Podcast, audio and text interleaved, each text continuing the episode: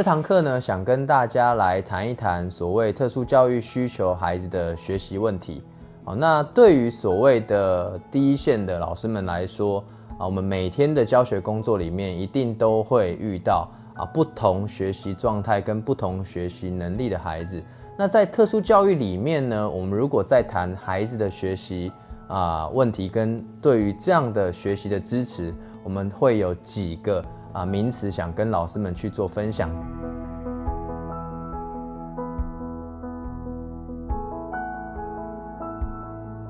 第一个部分呢，叫做个别化的教育。什么叫个别化的教育呢？其实，当我们了解这个特教需求的孩子之后呢，我们会因应这个孩子的特质跟需求，去制定适合他的所谓的学习的方式、学习的计划。甚至包含的是学习的评量方法哦，所以个别化的教育呢，是对于每一个有特教需求的孩子量身打造的一个教育模式。这边可以跟老师们分享一个啊，特教系学生一定会知道的一个名词，叫做最少限制环境的原则。用白话文来讲，就是我们的教学、我们的课程的这些安排。有没有反而限制了这个孩子最大可能的发展？啊，这个是最少限制环境的原则。举例来说，这个特教需求的孩子在你的课程里面，他的能力明明可以达到，我们用分数来比喻啊，明明可以达到八十分的水准，但是你的课堂设计、规划、安排，他只能表现出他能力的六十分。好，那这个部分呢，我觉得就要去考虑，我们是不是在课程的安排上，在评量的安排上，我们可以针对这个孩子的特质跟优势去做弹性的调整。好，这边大家一定要特别记住“弹性调整”这四个字，在特殊教育工作里面，我们会一直重复的提到“弹性”这两个字，因为对于啊，特教需求的孩子来说，每一个孩子的特质差异都很大，他在面对学习的挑战，却遇到的问题也都非常的不一样。所以，如果我们想用一套方法、一个教案、一种评量去满足这个班级里面所有的学生，我觉得这个是啊不太可能的，尤其是面对特殊教育需求孩子，我觉得是不可行的。所以，如果你的教学设计、你的课堂安排、你的评量方式，限制了这个孩子最大可能的发展，也就是换句话说，就是他潜能的发展。你限制了他，那你就违反了特殊教育里面我们在谈的最少限制环境的这个原则。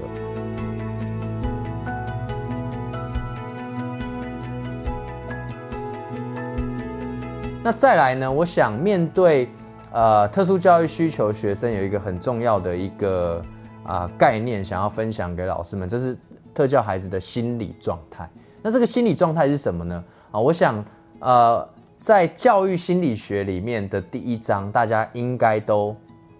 看过，有一张图跟一个心理学的实验。哦，这个实验是这样子做的哈，就是心理学家在一个箱子里面，啊，这个箱子呢，他把它隔成两半。哦，中间有一个隔板，然后里面呢，它放进去一只狗。那这个箱子呢是可以通电的箱子。哦，那心理学家呢，当把狗放进去之后，就在箱子里面通电。通电之后呢，狗在箱子里面挣扎挣扎，它就跳过去中间的隔板。心理学家就把这个电停下来。过了一段时间呢，心理学家再通电，狗在这个箱子里面挣扎一一段时间，又跳过中间的隔板。心理学家又把这个电停下来，反复操作几次之后呢，这只狗它就学会了啊，就学会了被电的时候呢，要跳过中间的隔板啊。这个我想大家啊，只要经过啊师范系统的培训，一定都知道，这就是所谓的操作制约啊。这也是老师每天都在做的事情。OK，但是心理学家他发现了这个现象之后，他还不满足哦，他继续改编这个实验哦。他一样把狗放进箱子，一样通电，狗一样已经学会了嘛，他就跳过中间的隔板，哎，结果这次电没有停下来，哎，狗觉得很奇怪，它又跳回去原本的地方，哎，电还是没有停下来，狗就在箱子里面跳过来跳过去，跳过来跳过去，电都没有停下来。好，最后呢，这只狗，我想老师们应该都知道这只狗怎么了，哦，它就趴在箱子里面一动也不动，哦，并不是被电死了，是他根本没有动力再继续行动。啊，这个就是教育心理学里面很经典的一个实验，叫做习得无助感的实验。好，所以对于我自己陪伴的特殊教育需求学生来说，啊，只要他到一定的年龄，很有机会，有很高的比例的学生，他都有所谓的习得无助的现象，因为他在学习环境里面，他不断的经历挫折。他可能从小学一年级还怀抱着对学习的热情，到了中年级，哎，原本可以考八九十分的，变成六七十分；到了高年级，原本还可以及格的，最后变成不及格；到国中开始都是班上的最后一名。那对于这样子的遇到学习困难、学习挫折的孩子来说，我觉得当他到那个状态下，到那个状态下，你说他对学习排斥、不愿意学习，或是很被动，我觉得是很能理解的。如果今天是你，你从小就是这样学习的过程当中，都是不断在在经历挫折，就像那一只狗一样，你不断被电嘛，你电到后来，你还有什么样动力在在愿意去努力？哦，所以对我来讲，我觉得在面对特殊教育需求学生的学习议题，我觉得要掌握一个最关键的一个。改变孩子心理动力的一个方式，就是我们要让孩子有成功的经验，让孩子有学习成功的经验。那我们怎么样让这些有特殊教育需求的孩子能够学习成功？那当然就回到我前面讲的弹性的调整，最少限制环境的原则。我们怎么样去了解这个孩子现阶段的一个学习的优势，甚至？同样一门课程，我们可以设计不同的评量方式。有些孩子他不擅长用呃书写来表达他的想法，你可以试着给他一定程度的弹性，他透过不同的媒材、不同的表现形式去表达他对于这个课程的理解跟学习。啊，有些人可能可以用说的，有些人可能可以用画的，啊，有各式各样不同的形态。那我觉得。这样的弹性是对于特教需求孩子来说是非常非常重要的。那为什么我这边一直在提醒老师们呢？因为对于呃我自己陪伴的特殊教育需求的学生，他到了高年级，甚至到了中学，他对学习已经没有盼望了。为什么？因为他每次都最后一名。如果今天你每次都最后一名，你对你自己在学习表现上你会有期待的，基本上很少。所以你怎么样去引导？这群特教需求的孩子，把重心拉回到自己身上，哦，里面有一个很关键的概念，就是让孩子把目光回到自己的学习的状态，他不不要去看其他人的表现，不要拿自己的学习状态去跟其他人的学习状态去比较。那有些人会说，那这样是不是呃，只是不面对现实？并不是的，因为。当孩子他关注自己的学习表现，我们每次追求的是在自己的学习状态下突破自己。我不需要去跟其他的孩子去比较哦，别人考九十分，别人考一百分，这个跟我没有关系。所以在我自己的辅导生涯里面，我跟我学生建立的默契是，不管他的成绩如何。我们都可以一起去检视这段学习的历程。他成绩考出来可能是三十分、四十分，但他不会把考卷丢掉，他不会把考卷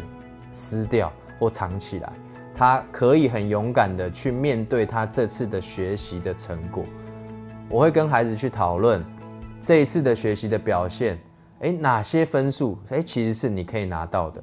那哪些分数你没有拿到的原因，可能是我们之前没有复习的很好，可能是我们在这个过程当中，呃，粗心了，在考试的过程当中不专心了，所以没有写对，所以有很多可能错误的原因，我觉得是需要让孩子能够有勇气去正视他的。好，所以特别跟老师们去分享这样的一个策略的方法，因为我自己陪伴的孩子很多都从小学、国中、高中上大学，甚至现在已经在职场就业了。好，那我认为里面最关键的不是他不同年龄的学习成绩，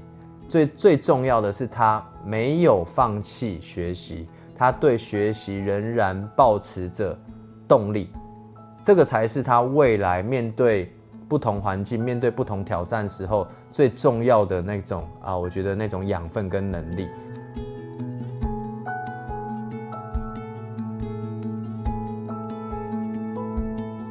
好，那我想这这一部影片的最后，我也想跟大家分享啊几个案例啊，是我过去在第一线，呃，面对啊普通班老师在面对特教孩子学习议题上面的一个。啊，我觉得调整跟弹性不足的案例啊，即便这个孩子他已经经过特教资格的鉴定，我们在教学现场也很常会遇到有些老师，我不能说这些老师不对，但这些老师真的是，呃，你说求好心切，或者是恨铁不成钢都好，他会觉得我们低估了这个孩子的能力，我们我们我们不相信这个孩子能力，我觉得他一定可以做到。哦，所以他不需要弹性调整，他这样就可以了。他跟原班的孩子考一样的考卷，他跟原班的孩子交一样多的作业。